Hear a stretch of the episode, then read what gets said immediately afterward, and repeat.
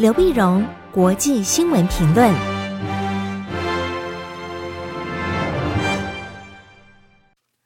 各位听众朋友，大家好，我是台北东吴大学政治系教授刘碧荣，今天为您回顾上礼拜主要的国际新闻呢。那么上礼拜的新闻是以美国为中心，然后辐射出去，啊，那环环相扣，从美国国内到美国的外交，啊，都是彼此相关的。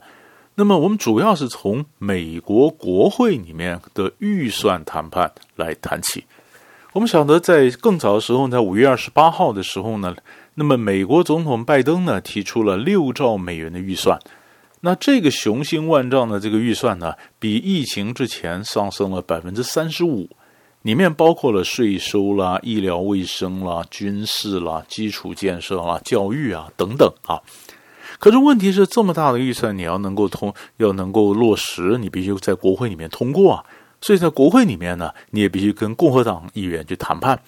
那共和党呢，我们晓得，共和党基本上他主张小政府啊，不希望政府介入那么多啊，那么他也反对征税。啊，你现在有这么大的预算，而且很多基础建设，共和党说很多基础建设呢，你挂的名字其实它远超过基础建设的定义啊。那么很多是嗯，等于你绑桩一样的，民主党的绑桩，所以共和党也不高兴，也不同意，而且你征税那么多啊，所以拜登呢做了一些让步。所以上个礼拜的时候呢，白宫证实啊，那么它的基础建设的预算已经从二点三兆降到一兆。啊，降了一兆，也就是说降了降超过降减少了超过一兆的这个嗯这个价钱。那么只要他只要共和党能够通过一兆就可以了。那么为了让共和党通过呢，那白宫也同意说他这个企业税啊，那么就是一路降降到他们呃现在最低的目标就是百分之十五啊。那么希望用这个能够换取共和党方面的支持。共和党呢，在谈判过程里面呢，那他也加了一点的这预算，但是问题是加了不到一百个 billion，一千亿不到哦。那么民主党里面让的是 一兆，那你现在加的一千亿不到，那太少了。那共和党主要不满意的就是，我们刚刚讲过，增加企业税了、富人税了等等。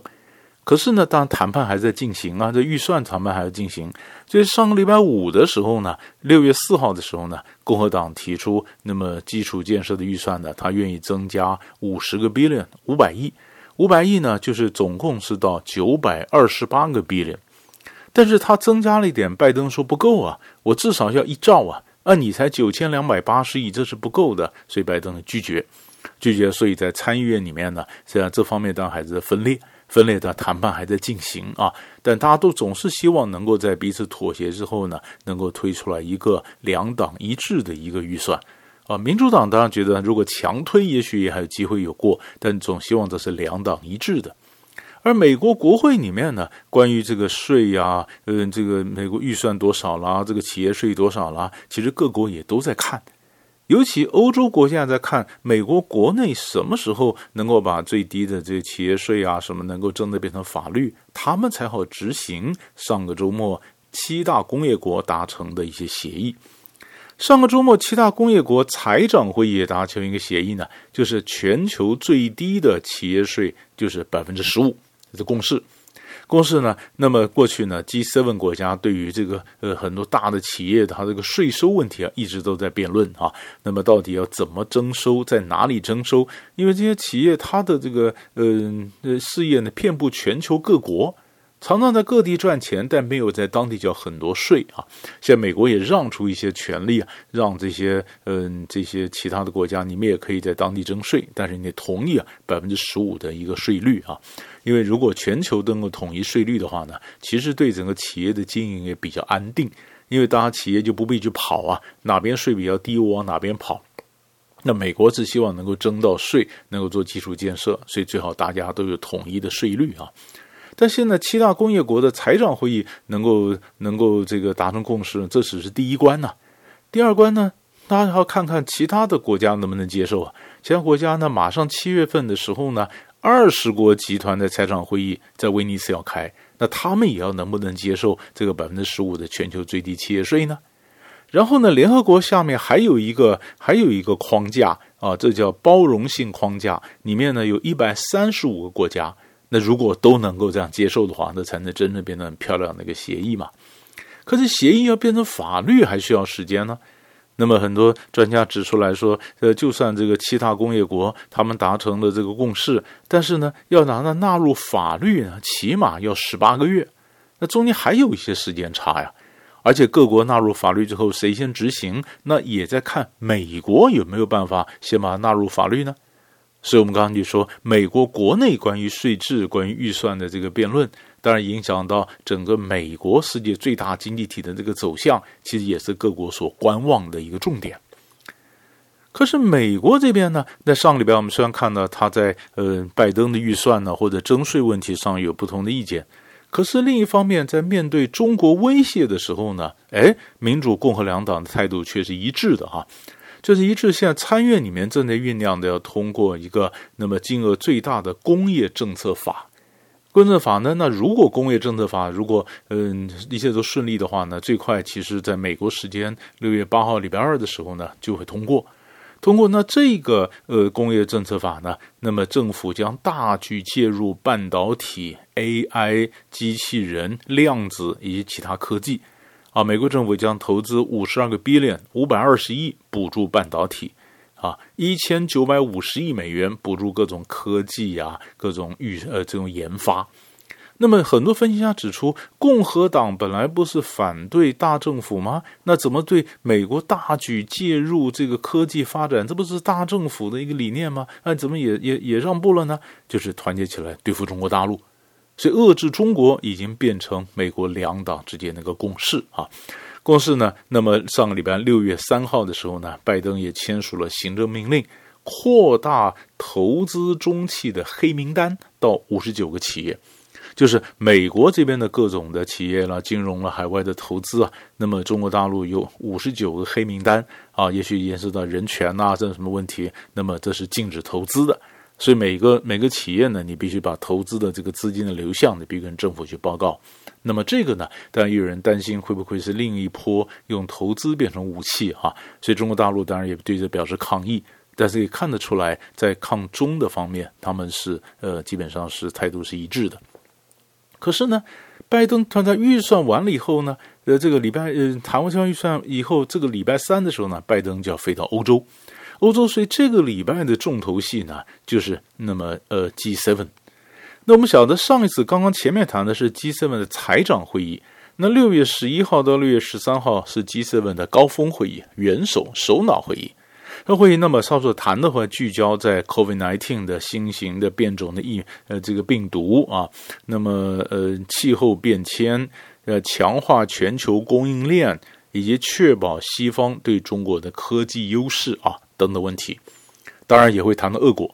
俄国因为那么跟欧洲谈完了之后呢，那么拜登就要跟俄罗斯总统普京那么进行高峰会议。那跟俄国会谈什么呢？其实跟俄国谈的事情还蛮多的哈。除了我们前之前我们谈到的是白俄罗斯，那么这个呃问题，呃，白俄罗斯呃迫降了一个瑞安航空的飞机，这个问题当然会谈啊。那么日本方面也报道，那么俄罗斯主动会谈到说核武科技的问题啊，这个会谈。但最近有一个新的问题，就是骇客。骇客呢，也在上个礼拜呢，上个礼拜呢，全球最大的肉品供应商 JBS 啊。已遭到骇客攻击啊！那那么骇客呢？那么他的可能去怀疑他总部就设在俄罗斯啊，俄罗斯，俄罗斯呢是一定会提出来这样的一个问题。在上礼拜天的时候呢，六月六号，美国能源部长就讲。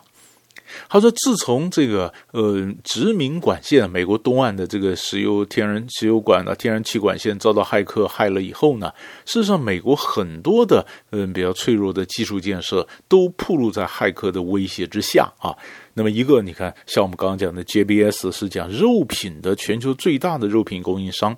那另外呢，那么还包括佛罗里达的自来水供应系统啊，政府单位啦、学校啦、医院啦等等。”所以，美国官员指出来说，在疫情渐缓、美国逐渐经济要复苏的时候，这些民生相关的这些企业呢，都遭到骇客攻击，这是构成新的国安问题。也有一些官员说，这根本就是一个新的九幺幺啊。而这个攻击呢，很多骇客他们都怀疑他的总部在俄罗斯，或或者至少这些人都操着俄国的口音。所以在美俄高峰会议时候一定会谈的问题，而且就美国的讲法就是，你和俄罗斯呃谈的，俄罗斯要约束一下这些骇客，要不然的话就变成新的一个对抗。所以我们就发现，不管是在核武问题也好，不管在疫情问题，在在这个气候问题之后，那其实骇客的问题它的重要性也逐渐起来，而这些东西都是最近一股脑整个冒出来的。那么，当美国跟俄国要高峰会议，那美国也联络欧洲来遏制遏制中国影响力的时候呢，那中国大陆怎么做呢？中国大陆当然赶快先把俄国这边先顾好。所以我们上次就看到杨洁篪到了俄国，然后在这在上个礼拜六月四号的时候，王毅啊也在贵阳跟俄罗斯的外长拉夫罗夫通了电话，通电话谈了那个全面战略协作关系、后疫情的合作、反美霸权等等，那进行交流。那王毅也非常感谢俄国主持公道啊。那另外呢，欧洲既然这样子，呃，那么对对中国大陆有压力，那么那么中国大陆赶快也去拉着东欧的国家，拉东欧国家，那么欧洲就说中国你分裂欧洲啊，那中国说我没有没有从来没有意图要分裂欧洲，但是我们发现欧洲一些一些民粹的那些呃领导人呢，比如像匈牙利啊什么，是是倒向中国，这是非常清晰非常清楚的。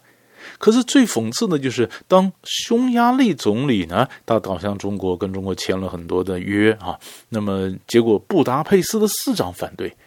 也就是中央跟倒向中国，但是地方不见得完全赞成。那么上礼拜最有名的例子呢，就是复旦大学的例子。复旦大学呢，就是六月二号礼拜三的时候呢，布达佩斯市长呢表示啊，他说这个呃上面的这中央政府呢跟呃嗯中国签了约，然后复旦大学将要在嗯布达佩斯有一个校区，这校区呢大大六十呃五十平方米，在二零二四年开始招生，那这是很大的一个项目，在中国首次在国外的校区，但是布达佩斯市长不欢迎。他说：“我没有办法让你让你这个项目叫停，但是可以想办法一点刺激他。所以中国，呃，布达佩斯市长就把就是说围绕着复呃复旦大学四周的路啊，他把它改名字，嗯，一个一条路叫自由香港路，一条叫维吾尔烈士路，一条叫达赖喇嘛路，一条叫谢世光主教路。那四条路将围着复旦大学的预定地，那中国大陆当然表示抗议啊，啊，那抗议这怎么可以？”所以可以看得出来一件事情，就是那么现在的整个的欧洲的整个局势呢，那么对中国大陆实际上是不利啊。所以，所以为什么习近平才说现在要努力交朋友？主要原因在这里。那交朋友怎么交？那态度上，战狼外交还会不会持续啊？那么中国的一个态度会不会变得比较柔软？其实这个都是我们持续观察的一个方向。所以上礼拜的几个大的新闻为你做过分析，我们下礼拜再见。